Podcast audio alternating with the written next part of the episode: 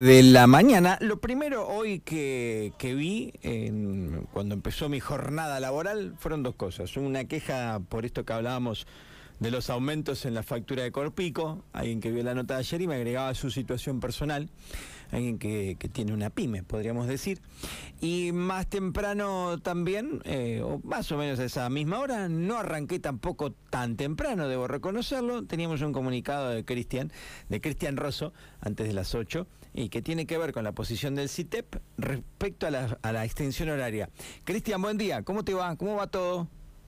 ¿Qué tal? Buen día, Seba, para vos y la audiencia. Bueno, gracias por atendernos. Eh, si bien la nota ya está publicada en la tapa de pampadiario.com, charlar un poquito con vos sobre la posición de, de ustedes, pero tal vez que te pido, lo hacemos mucho en este programa, porque mu muchas veces consideramos, y más en el mes que transitamos, en enero, que mucha gente a veces decís, che, estás hablando de un determinado tema, y capaz que no leyó, no prestó atención, viste, y son, son épocas complicadas. ¿Qué es la extensión horaria en las escuelas? ¿Y qué va a pasar en La Pampa? Después vamos a tu mirada, a tu opinión.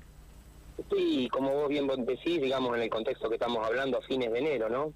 Sí. Eh, pues es un, un anuncio que vienen realizando distintos funcionarios provinciales eh, respecto de la ampliación de una hora en la escuela primaria.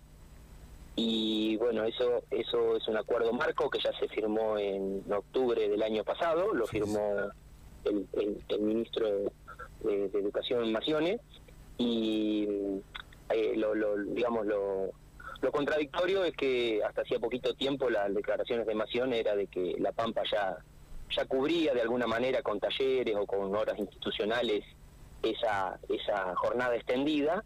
Y bueno, eh, ahora aparentemente cambiaron la posición, ahora, digo, desde los finales del año pasado, y ahora ya viene la, la implementación real, ¿no? Y junto con eso, bueno, un montón de, de problemáticas eh, y de preocupaciones que tienen que ver con lo institucional, digamos, en los edificios que se comparten, en, en lo laboral, con el doble turno y la cuestión, digamos, lo que implica el cambio de, jornada laboral y familiar, vos tenés chicos como cualquiera y bueno, implica una reformulación de, la cuestión horaria. Eh, rápidamente funcionarios eh, ministeriales salieron a aclarar de que es paulatino, pero en realidad ya hay escuelas que lo, empieza a afectar a partir del primero de marzo. Y como bien decís vos, estamos hablando fin de enero, pero digo, en un mes la cuestión ya la tenés en, en marcha y bueno, y la verdad que ha sido, digamos, en, en las formas y en el fondo una cuestión problemática, ¿no? En la forma decimos nosotros por la discusión, por la forma en las que se aplican y se deciden las políticas públicas. Lejos de convocar un congreso pedagógico, una instancia de discusión en la comunidad educativa, con, con los distintos actores, con los trabajadores, con, con la familia, con distintas instituciones, digamos, donde se pueda rediscutir la, la problemática de la educación, que realmente es, eh, digamos, eh, muy preocupante. De hecho, hasta algunos candidatos lo toman como caballito de, de, batalla, la cuestión educativa. Es, muy preocupante lo que está pasando en la educación, no solo primaria, secundaria y, y distintas modalidades. Eh, lo cierto es que, bueno, no, no, no tienen esa costumbre y sino que una vez que ya definieron y se colgaron ahora de esta decisión nacional y avanzan y dale para adelante y después sobre la marcha eh, el, el, cómo, el veremos cómo, ¿no? y bueno, y obviamente eso, trae un montón de, de, de, de, problemas que realmente vos calculás, estamos hablando de gente que, trabaja en doble turno y que esta cuestión de la extensión horaria implica dejarla fuera directamente. O sea, ya, ya no, no entra en el, en el convenio de laboral. ¿Por qué, digamos, ¿por qué quedaría fuera, Cristian? Te lo pregunto con un poco de ignorancia, digamos, ¿cómo, es? Por... Porque el, el doble turno, sí, implica, digamos, el, el trabajo, digamos, en dos... En, en, en, una escuela de jornada completa, ¿no? o en los dos turnos, ¿no? De, de, de, dos instituciones.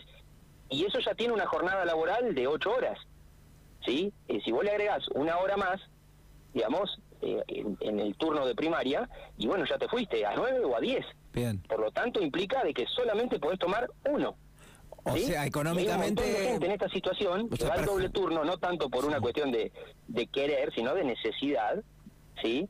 Y que bueno, eh, obviamente esto esto le va a cambiar la, la, la, situación y que esto que digan, y no, todavía en Pico no se aplica, claro, todavía no lo aplican en las ciudades más grandes, eh, porque la situación es súper problemática y, y, van a tener que buscarle algunas, algunas vueltas que todavía no saben cuáles son, pero digo, eh, es muy, muy, muy desprolija, ¿no? Y al mismo tiempo, esto, esta cuestión de decir, bueno, se, se extiende la jornada, eh, que qué protestones que son, ¿no? Porque vendría bien de tener más horas de clase para los chicos, para reforzar y demás.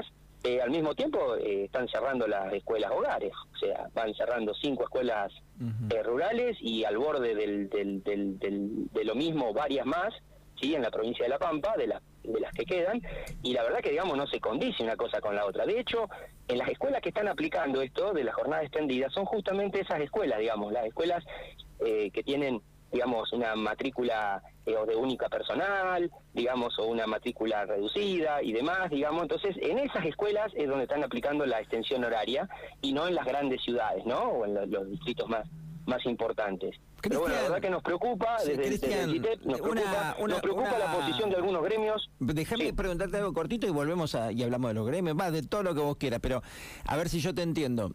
No es, no es tanto, digamos, que se oponen a esta extensión horaria, sino que lo que molesta acá es, si se quiere, cierto autoritarismo, no discutirlo mejor y plantearlo en una mesa donde todos puedan hacer sus aportes y recién después ver si se puede implementar o no, o directamente es tajante y no sirve en ningún contexto la extensión horaria. Eh, eh, no, no. si vos me das entre esas dos opciones, claramente es la primera. Sí, claramente es la primera, es en la forma lo que sí sucede es que si se aplica como lo vienen haciendo, normalmente que es está definido y marche preso, bueno, después el, no, no queda otra que, que el zapateo, porque la cuestión va a ser, puede afectar derechos eh, adquiridos y, y, la cuestión laboral, la cuestión familiar va a ser modificada. ¿sí? Entonces, eh, realmente eh, te, te, preocupa en la forma y en el fondo, ¿no? Porque en el fondo, ahí está donde, donde toma más, más sentido y más cuerpo la discusión en un congreso pedagógico, pues sí, ¿qué está pasando en, la educación pampeana y nacional, no? ¿Cuáles son las causas de las problemáticas que tenemos? ¿Es que los chicos no estudian por una cuestión de voluntad? ¿Es que ha cambiado porque ahora tienen un celular a la, infancia tuya o mía? No, hay cuestiones, hay otras cuestiones que, que atraviesan y que es el deterioro socioeconómico general que, que no para de, digamos, de evidenciarse y que, bueno, hoy las escuelas tienen un marcada, una marcada eh, presencia de la, contención social. Entonces esa jornada, esa extensión horaria, tiene que ver más con una cuestión, digamos, de contención que de realmente de mejora de la calidad o una cuestión académica de mejorar los rendimientos en, distintas áreas totalmente necesarias, ¿no? Como matemática y lengua. Entonces, bueno, por eso digo, es, es, una cuestión de fondo y de forma, ¿no? Eh, la verdad también sabemos que calidad y cantidad no, no, no necesariamente implican lo mismo, ¿no? Y bueno, y esto va a implicar, digo, eh, eh, estas reformulaciones y nosotros desde CITEP ponemos el alerta en la comunidad educativa, digamos nuestros propios compañeros trabajadores y trabajadoras, y también en la comunidad a lo que se a lo que se va a venir, y nos llama poderosamente la atención la complacencia de algunos sindicatos que frente a estos anuncios dicen no pasa nada, bueno, esto está está todo bien, y la verdad que no, no está todo bien, y creo que se van a generar instancias de resistencia.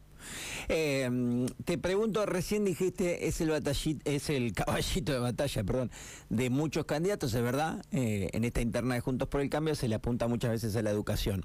¿Vos lo comprendés, lo entendés o a veces también te jodes y se generaliza, Cristian, que, que, bueno, vos sos un tipo, mira, estás hablando y te saluda un alumno tuyo eh, que se llama Valentín Verdugo, abrazo a Cristian, qué grande, y me pasa de escuchar de los chicos de Mirasol, bueno, de vos o de tu hermano, de tener un cariño con vos. O sea, sos un tipo que se ve que no pasa desapercibido como, como profe, que, que, aman lo que hacen. Eh, ¿Te parece injusto cuando se usa como caballito de batalla de, de, mm, en las elecciones o no? ¿O está bien? ¿Tienen argumentación como para apuntar a eso? ¿Tienen razón?